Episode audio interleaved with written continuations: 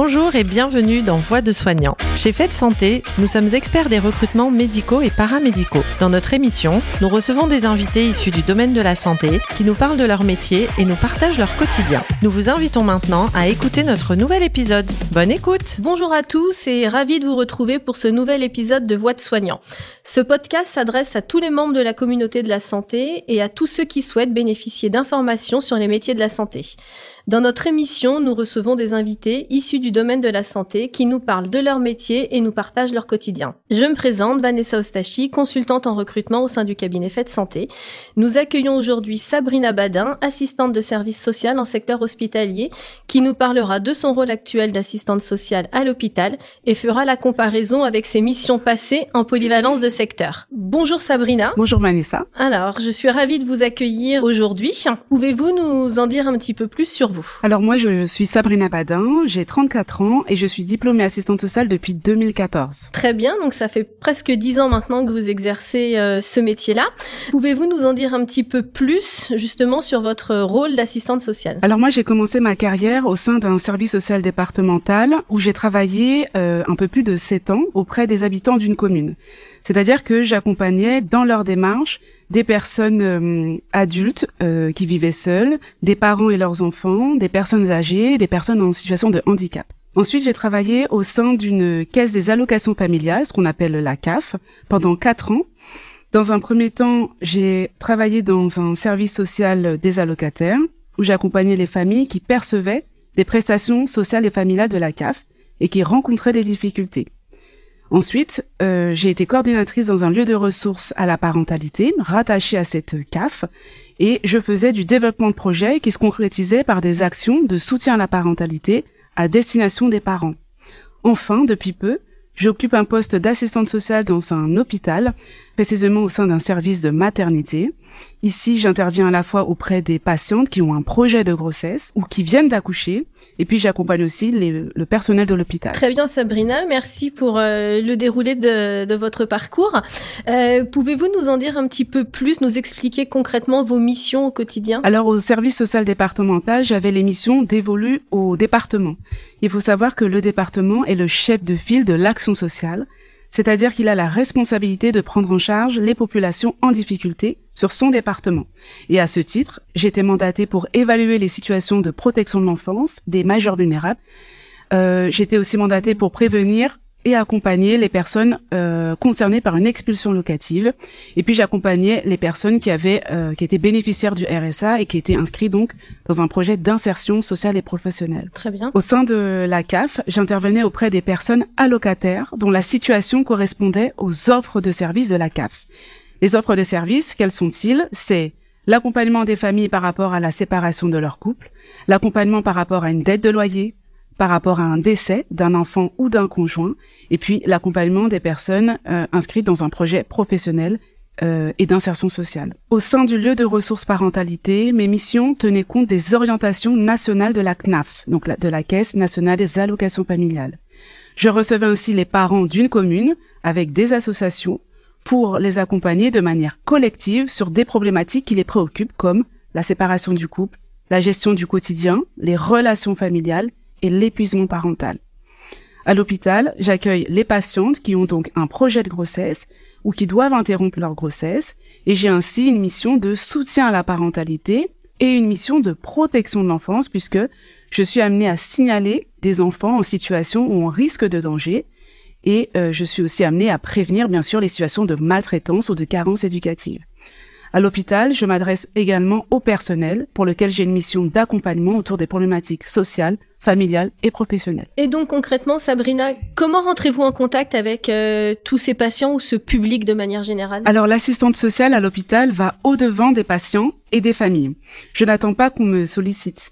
Par le biais des soignants ou à mon initiative, je peux proposer mon aide pourquoi? Parce que travailler avec les patientes le plus tôt possible permet d'éviter l'aggravation de la situation et ou de prévenir les difficultés. D'ailleurs, nous avons des staffs qu'on appelle des staffs médico-psychosociaux hebdomadaires qui permettent de présenter les situations pour lesquelles les professionnels du soin et du social souhaitent alerter d'une situation de vulnérabilité. Il s'agit là de patientes pour lesquelles il y a un risque élevé de rencontrer des difficultés médicales, psychosocial en anténatal et en postnatal. Et donc les patients pour lesquels nous avons besoin de coordonner nos interventions pour les accompagner au mieux. D'accord. Et qui est présent dans ces staffs? Il y a donc euh, différents soignants, des pédiatres, des psychologues, psychiatres, euh, des sages-femmes et bien sûr euh, moi en tant qu'assistante sociale. D'accord. Et ces staffs-là, vous les avez uniquement à l'hôpital? Sur vos postes précédents, vous en aviez aussi? Non.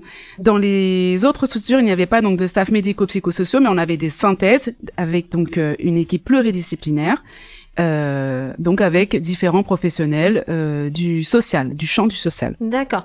Et au quotidien, comment vous les accompagnez, ces personnes? J'ai un premier rôle d'accueil et d'écoute, euh, c'est-à-dire que j'utilise des techniques d'entretien pour recueillir les attentes, les besoins, les aspirations des patientes.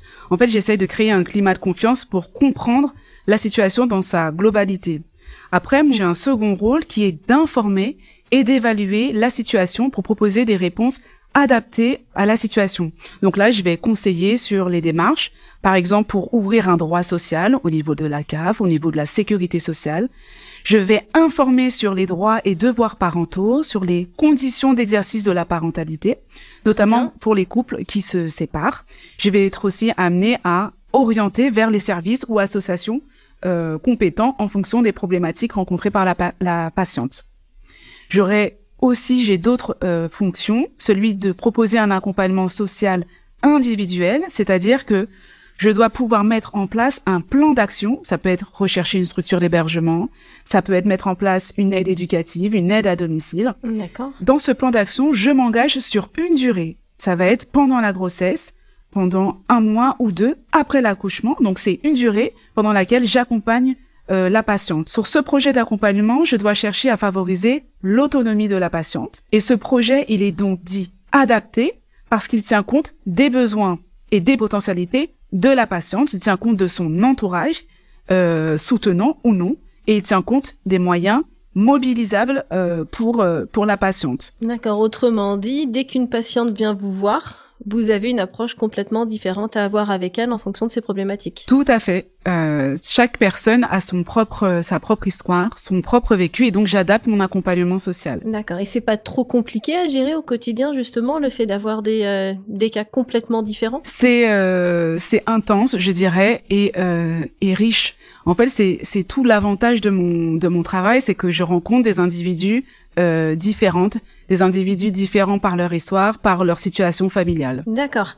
En quelques mots, comment voyez-vous l'évolution de votre métier depuis euh, depuis 2014, depuis que vous l'exercez? Malheureusement, j'observe une précarisation des familles et de plus en plus de situations multiproblématiques.